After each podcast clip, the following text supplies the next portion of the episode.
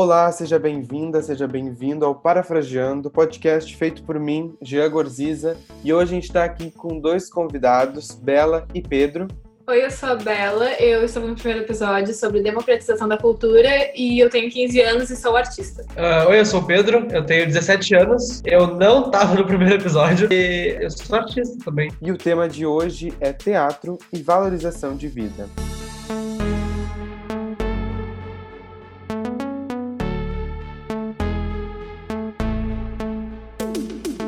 Eu acho importante contextualizar para quem está ouvindo aqui pela primeira vez, ou para quem não sabe, nós três formamos o Grupo Prisma, que é um grupo de teatro aqui de Porto Alegre, que a gente criou ano passado, 2019. Um, já faz exatos um ano e um mês que, que a gente está com esse grupo, e a gente começou com o projeto de um espetáculo que estaria estreando agora na quarentena, né, no, nesse período, em junho, mas infelizmente, né, Covid veio e nossos planos tiveram que mudar, mas ainda em algum momento estrearemos este espetáculo que é autoral, escrito pela Bela e pelo Pedro, que o nome do espetáculo é Sobre Abrir os Olhos e Se Fecharem Manos. Esse episódio, como vocês já viram, fala sobre valorização de vida, suicídio e teatro, que é justamente um, a ideia que a gente quer trazer com o nosso espetáculo e com o nosso ideal de grupos, as, os debates que a gente quer criar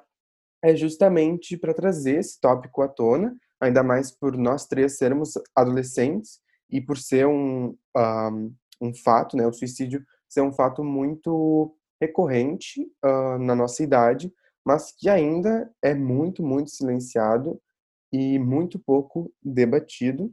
Então, só apenas contextualizando o porquê do tema que a gente veio abordar neste episódio. Então, sobre como o Gia já falou, a gente escreveu a peça, a gente escreveu em junho de 2019, se eu não me engano, antes do grupo surgir.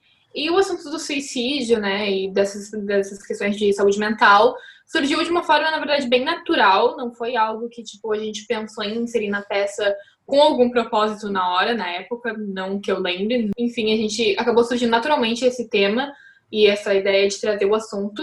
Muito também porque é uma coisa que a gente presencia muito no nosso dia a dia essa, essa questão dos jovens querendo cometer suicídio e com problemas de saúde mental, e que é uma coisa muito recorrente, principalmente nos dias de hoje, quando a gente é tão desgastado por tudo e por todos na nossa volta, com questões como ansiedade, como a, toda a questão das redes sociais, como isso desgasta a gente mentalmente e todas as coisas, sabe? Também porque a juventude é um momento muito crucial da nossa vida.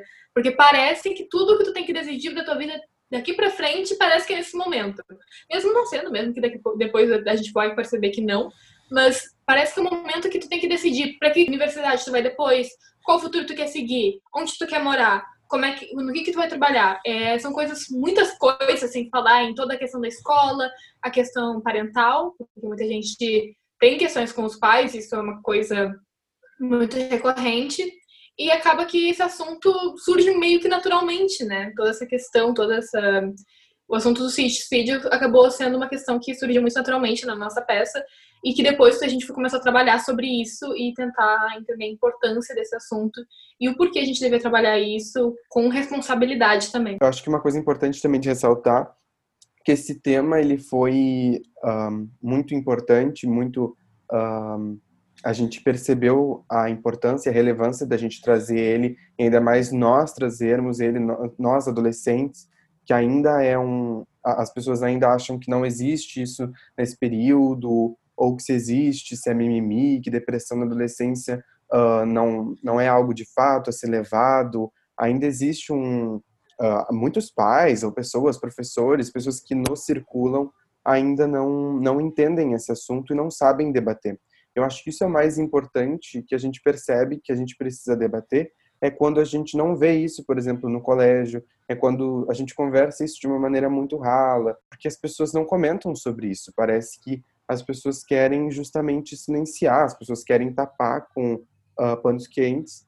E quando falam, falam de uma maneira muito romantizada e que eu acho que é o pior, né? Porque se a gente leva isso como algo banal, a gente não leva informação. E o mais importante é a gente levar a informação que acontece, e que está acontecendo agora e que vai acontecer amanhã e que agora no meio dessa pandemia está acontecendo mais ainda e que ainda não se é falado ou se é falado é falado muito pouco.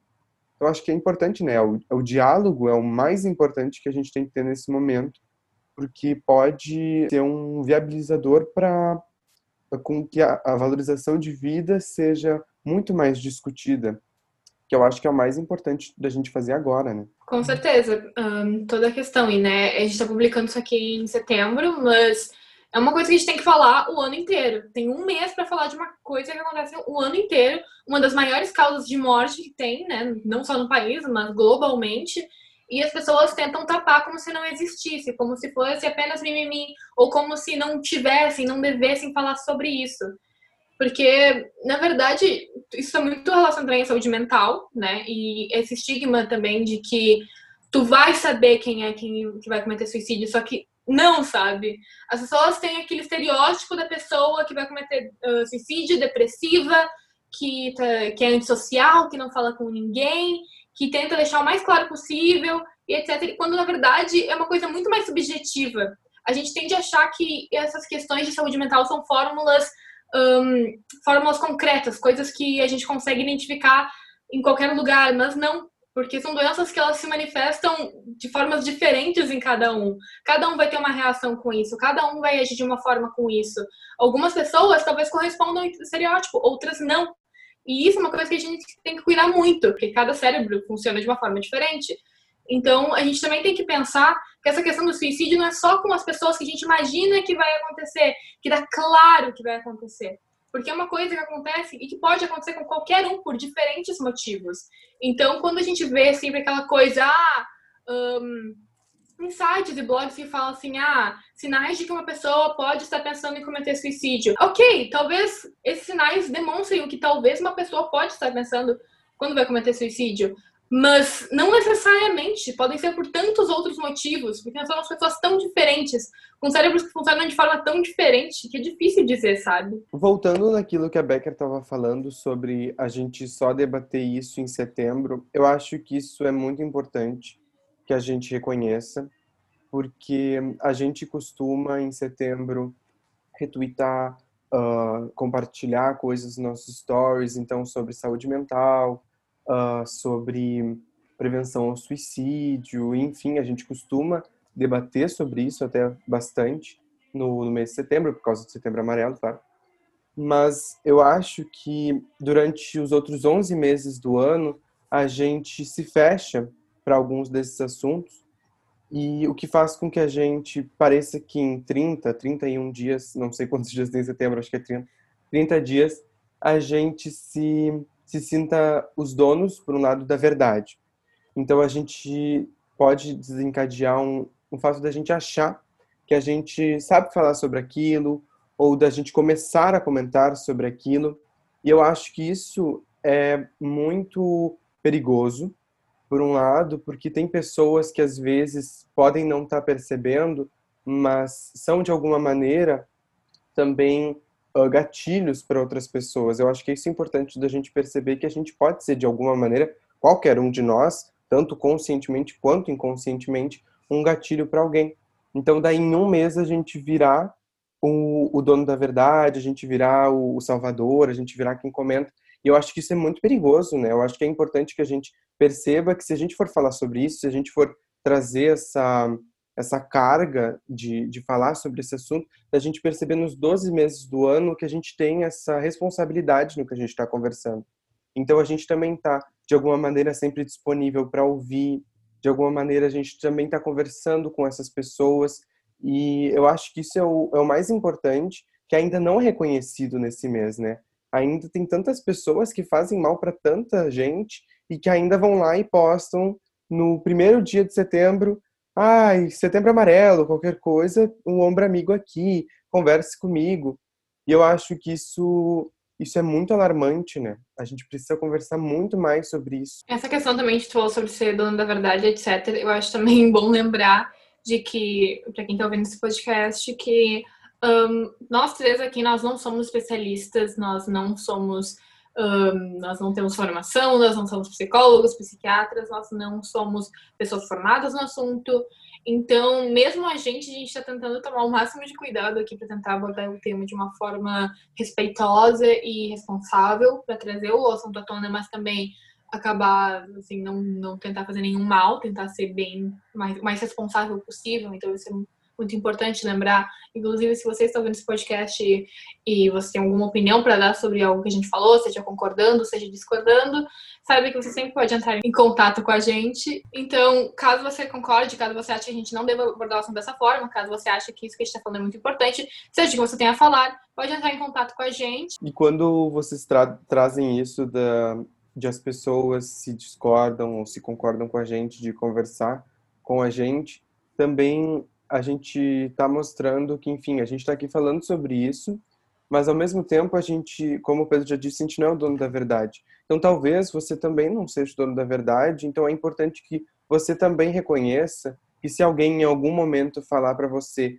que algo que você está fazendo pode estar tá sendo de alguma maneira ah, prejudicial para essa pessoa, tu aceitar isso de alguma maneira e tentar mudar, porque a gente nunca sabe o que as nossas ações podem trazer para os outros.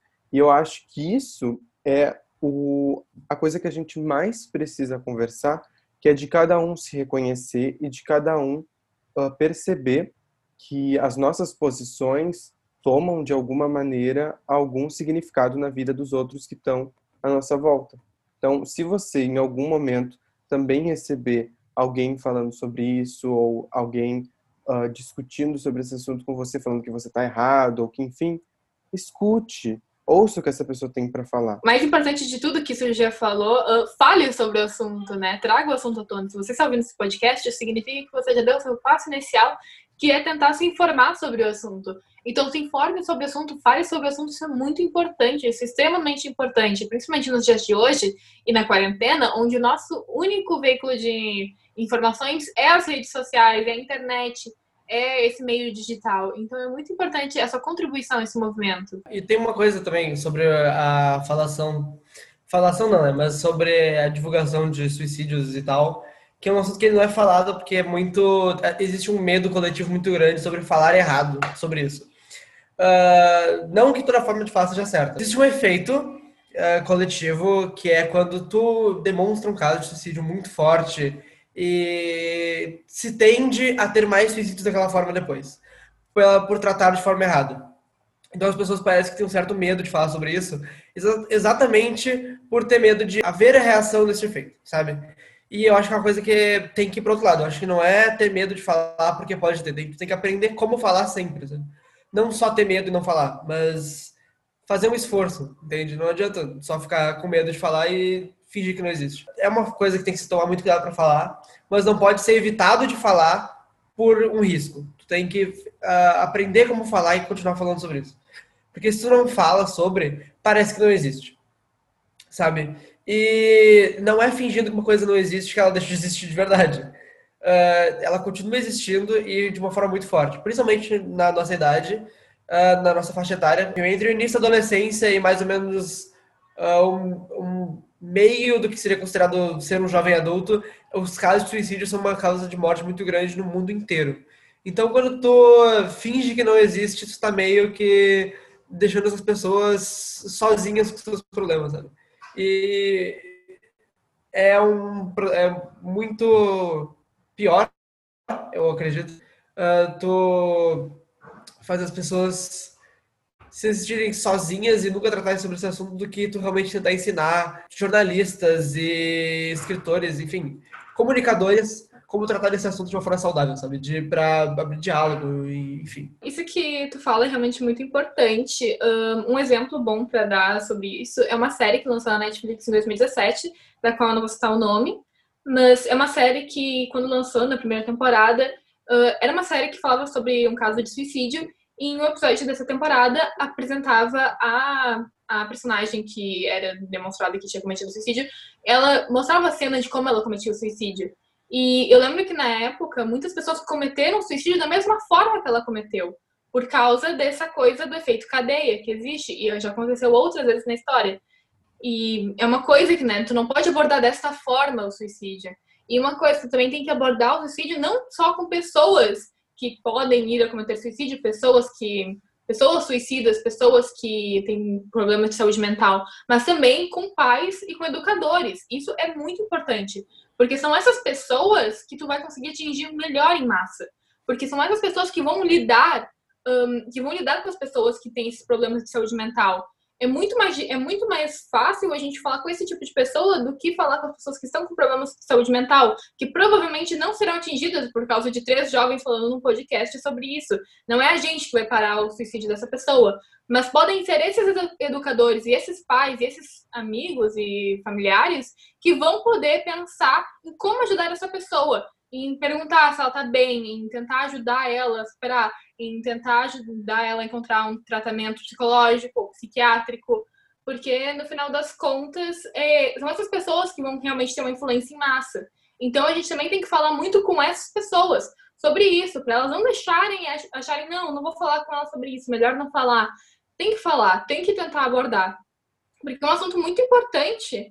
Então eu acho que essa questão também tem que falar da forma certa mas também não só falar com as pessoas que com pessoas que têm problemas de saúde mental, mas também com pessoas que irão as pessoas relacionadas a essa pessoa. Tratando a série de novo, uh, sobre como a forma que a série trata foi completamente errada de várias formas possíveis, sabe? Eles tratam também a coisa de romantização do negócio de ser uma realização e de tudo ter dado certo e ela foi lembrada por causa. Não, isso é a pior forma possível de tratar o suicídio, sabe? E, tipo, por mais que tenha chocado e tu fique triste assistindo a série com isso, é a forma errada de fazer, sabe? É a forma que trata aquele ato como uma certa uma forma de realização e parece, no meu ponto de vista, pelo menos, parece que incentiva as pessoas a acreditar que a morte dela teve um significado, sabe? Porque depois da morte dela acontece um monte de carne. Enfim, uh, isso gera uma coisa de parece que tu só é ouvido depois que tu morre, sabe? Isso é literalmente a pior coisa que pode falar para uma pessoa nessa situação, porque como assim tu vai dizer para alguém que quer ser ouvido e que precisa ser ouvido que essa pessoa só vai ser ouvida depois que morrer, sabe? Parece algo lógico, mas Infelizmente, as pessoas que escreveram aquele roteiro não pensaram muito sobre isso. Existe também essa coisa do, do tratamento de falar com os educadores e com os psicólogos, psiquiatras, enfim, de uh, falar mais sobre esse assunto. Os psicólogos e psiquiatras acredito que já devem ter ouvido bastante sobre isso, mas os educadores geralmente não. Os próprios pais e amigos geralmente não. E é muito, é muito importante tu falar com essas pessoas sobre para falar com a pessoa que pode estar sofrendo disso do que com a pessoa em si, porque eu não conheço a pessoa em si, que eu tô tentando comunicar isso, sabe? Mas as pessoas que estão na volta dela vão conhecer e vão saber como tratar esse assunto com ela. E acho que é importante tu ter essa individualidade para cada um, porque se tu trata todo mundo igual, todo mundo que nem robô, e o tratamento para essa doença ser igual para todo mundo, não vai adiantar em nada, sabe? Tem que ser a psicologia e o cérebro humano é uma coisa muito pessoal. Então é muito único. E não tem como tu usar o mesmo tratamento a mesma forma de falar para cada indivíduo que estiver sofrendo disso. Sabe? Eu acho que essa questão, né, de que a gente tem que ter muita responsabilidade quando a gente fala desse assunto, eu acho que essa é a maior questão, responsabilidade, porque a gente está falando desde o início. Uh, quando o Gia falou mais cedo sobre a questão de que jornais não falam sobre isso, um, eu entendo muito bem teu ponto, mas eu também tenho a noção de que, é, não sei se é proibido ainda, mas existe uma questão de que tu não pode uh, divulgar causas de suicídios em jornais. Não que eles não devem ser noticiados com uma forma mais responsável de falar sobre tentando avisar para não cometerem suicídio, mas não pode uh, falar a causa, o que é completamente compreensível e certo, porque tu não pode simplesmente dizer, ah, essa pessoa se matou dessa forma. Porque, como o Pedro falou, é o feito cadeia e então as pessoas vão indo e aquela forma acaba virando mais uma forma de cometer suicídio e acaba se popularizando. Então tem essa questão também de tipo, a gente ter muita responsabilidade quando falar sobre essas questões, para não incentivar, para não romantizar, para saber e conseguir ter compreensão de cada caso, porque cada caso é um caso. E o nosso cérebro é muito complexo e cada um reage uma coisa, a cada coisa muito diferente, né? Como a gente já tinha falado aqui, né? Nem todo mundo vai ter a mesma reação para as mesmas questões do nosso cérebro. Um, essas, essas, essas doenças né, mentais, como depressão, ansiedade, entre outras, elas não se manifestam da mesma forma para cada um. Inclusive, algumas podem gerar outras, né? Tem essa coisa, porque quando, nosso, quando a gente está numa certa situação, às vezes nosso cérebro interpreta que agir de uma outra forma pode ajudar. Então, é uma questão que algumas pessoas acabam demonstrando isso. É uma questão, mas aí, claro, vai de cada cérebro para cada cérebro. Então, várias doenças acabam desencadeando em outras.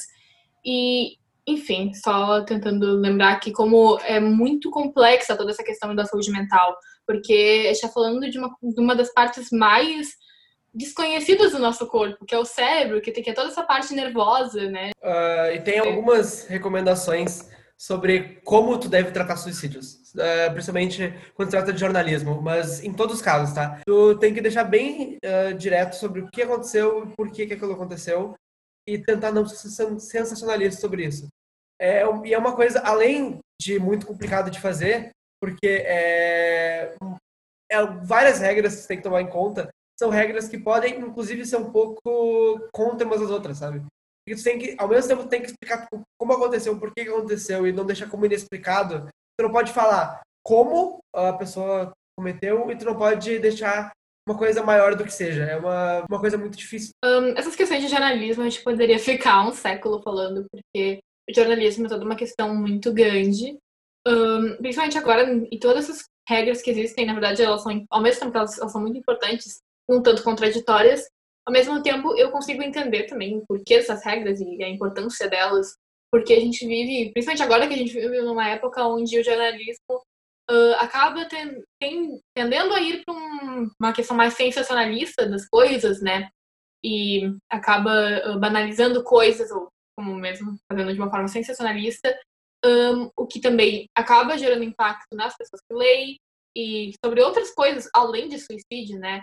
Um, porque principalmente nós humanos nós temos uma nós nós temos empatias por sermos seres humanos. E a nossa empatia não é só como a gente sente, um, como a gente consegue compreender o outro, mas compreender situações em geral. E essa é uma coisa que o jornalismo traz. O jornalismo, ele acaba brincando com a nossa empatia de certa forma, o que é a profissão. Então, a gente, claro, não vou dizer que eles estão errados. A profissão do jornalismo é uh, mexer com a nossa empatia. Por isso que existem mais notícias ruins do que notícias boas.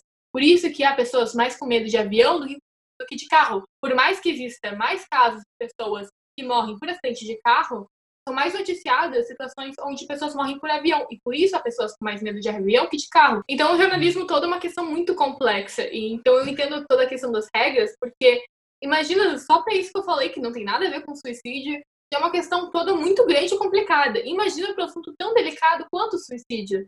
Então é, é muito é muito difícil tu conseguir achar uma linguagem, uma abordagem boa para esse tema, porque é um tema tão complexo, um tema que pode encadear tanta coisa. Como é que tu aborda um tema tão sensível sem estar incentivando ele? Eu acho que justamente por todas todas essas regras e essas um, esses cuidados que os jornalistas têm que ter ao noticiar algum caso uh, de suicídio, é que se torna algo pouco conversado, porque também se torna algo um, muito perigoso para quem faz, de ter que ser muito cuidadoso com o que, que faz. Então tem que estar tá, uh, sempre vendo o que está escrevendo e pensar que as palavras também de alguma maneira têm esse poder, né?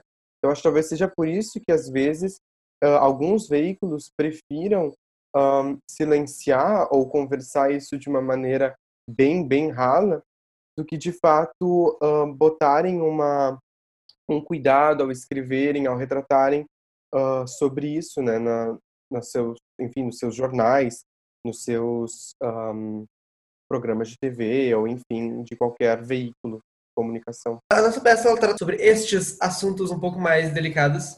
Uh, a gente teve que fazer, a gente uh, tentou deixar ele o menos possível de gerar gatilho possível. Sabe? Um, e é um trabalho difícil fazer isso, na verdade. Porque Muito não é difícil. só. Tu, é. Porque não é só, tipo, tu faz o texto e pensa, é. Tá bom, tá pronto, isso aqui não vai dar gatilho, sabe? É uma coisa de tipo, ok. Acredito, acredito eu até agora que não está dando gatilho, mas mesmo assim tu tem que avisar no início da peça igual, porque tu não tem certeza. Exatamente por todo mundo ser uma coisa muito. Todo mundo ser é, muito diferente entre si. E tu não pode ter certeza de porque não gerou gatilho em muitas pessoas. E o texto, tu acredita que ele está construído de uma forma interessante, que ah, faz as pessoas conseguirem falar sobre isso, mas sem gerar gatilho, tu não tem certeza se não vai gerar para alguém, sabe?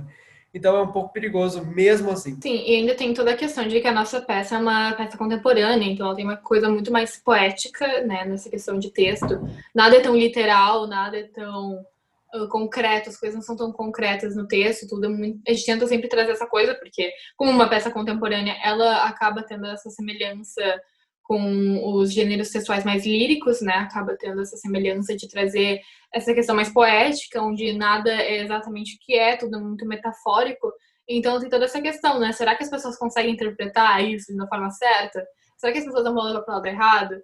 Também porque, apesar disso que está falando, nossa peça trata de vários e diversos assuntos também, sobre violência, por exemplo, entre outros. Um, então acaba que é muito difícil tu tentar arranjar um, um equilíbrio para ser metafórico, mas também tentar ser compreensível, sabe? Não ser uh, as pessoas não interpretarem errado, não acharem que, por exemplo, tá, tu tá dizendo não, você deve se matar, tá ligado? Uhum. Tipo, é muito difícil tu tentar balancear essas coisas, para tentar deixar o mais sensível e ao mesmo tempo tentar ser responsável com essa sensibilidade. Além de todas essas questões da poética e de tentar não ser chato, também tem a questão de não ser repetitivo, porque a gente sempre vê a questão do suicídio sendo retratada da mesma forma, com a mesma linguagem, e a gente percebe que nem sempre funciona, e normalmente de uma forma bem rasa também, que é uma coisa de tratar como se fosse uma coisa, como eu estava falando antes, como se fosse algo exato, como se fosse algo que consegue uh, colocar numa caixa e conseguir classificar, enquanto não é algo classificável, porque seres humanos não são classificáveis. Então, é algo muito complexo também. Então, tem essa coisa das pessoas sempre trazerem esse assunto dessa mesma forma, com as mesmas palavras os mesmos discursos de sempre. Eu acho que é uma linguagem não tangível. A gente olha e a gente pensa que é algo meio que uh, uma forma, sabe? parece que é um quadro pronto. E eu acho que é por isso, eu acho que esse é o, é o principal um, ponto, porque um, parece que é algo feito para que todo mundo consiga ver, mas ao mesmo tempo que ninguém consiga tocar. Eu acho que esse é o maior problema, porque ele parece uma coisa meio impessoalizada, sabe? Não se torna um algo que a gente comente. Parece que a gente vê e deu mas eu acho que não tem uma, uma carga do, de se transformar algo que qualquer pessoa possa perceber e ver e reconhecer. E eu acho que isso, isso é uma coisa que é importante de falar, porque às vezes ainda se fala que precisa se falar sobre isso, sobre suicídio, para pessoas que demonstram um, algum sinal, ou enfim. Mas eu acho que isso é, é muito problemático, porque é importante que a gente fale sobre isso para qualquer pessoa, porque qualquer pessoa pode estar predisposta a, a, em algum momento da vida, ter algum gatilho que possa trazer isso. Então, acho que isso é o mais importante, né? Da gente comentar sobre isso uh, com todas as, as pessoas, independente de demonstrarem alguma coisa. Como a Bela já falou, não, não existe isso. Não é porque tu vai ver numa tabelinha, vai marcar o que está mostrando, o que, que não está mostrando, e tu vai sair com um diagnóstico. Eu acho que é isso, a gente tem que comentar com qualquer pessoa e trazer com que isso seja ouvido e falado por todas e todos, né? Enfim, e tudo isso que a gente falou até agora também é para falar qual é o papel da arte em tudo isso, né? Qual é o papel do teatro, qual é o papel do cinema, qual é o papel de todas essas mídias nisso. Né? A gente tem o papel de viabilizar essas coisas, a gente tem o papel de trazer esses assuntos à tona. Não é à toa que a nossa peça traz alguns desses assuntos e vários outros também extremamente importantes à tona, porque esse é o papel da arte. O papel da arte sempre foi denunciar, trazer à tona assuntos que precisam ser falados, seja políticos, seja sociais, sejam quais forem. Esse é, é o nosso papel como artistas, né? em trazer esses assuntos à tona, porque a arte não é só beleza, a arte não é só o belo, a arte também é a crítica, o posicionamento, é o por que estamos fazendo isso, é o motivo, é a razão. Então, tem essa questão também de que, como artistas, nós temos também essa coisa de ser responsáveis em trazer esse assunto à tona. Como a Bela falou, uh, qualquer forma de arte, independente de qual seja, teatro, cinema, uh, é um denunciador e eu acho que a gente tem que perceber a nossa responsabilidade independente do tema que a gente vai trazer. Então eu sinto que quando a gente traz esse tema para o nosso espetáculo, embora seja um tema que a gente tem que tomar muito cuidado, um, como, enfim, por tantas razões que a gente já comentou aqui nesse episódio, a gente também uh, tem que perceber que é importante com que as pessoas saiam com o sentimento de que isso vai trazer coisas após esse, essa obra de arte ou enfim, né, essa peça, esse, esse filme. É importante com que isso crie de alguma maneira alguma conexão com o público que o vê também. No nosso caso, a gente quer criar diálogos, a gente quer justamente com que as pessoas comecem a ver isso de uma maneira pessoalizada e não impessoalizada, para com que isso crie uma, uma onda de conversa sobre esse assunto. Não apenas informação, como a gente vê em alguns locais, uh, embora seja pouco, a gente vê em alguns locais, mas também de alguma maneira com que as pessoas conversem sobre isso de uma maneira mais aberta. Então, acho que é importante que, independente de qual seja o assunto, que na hora de tratar, a gente não fique só preocupado com o que o espetáculo vai trazer no momento, mas sim com o que aquela obra vai trazer após isso.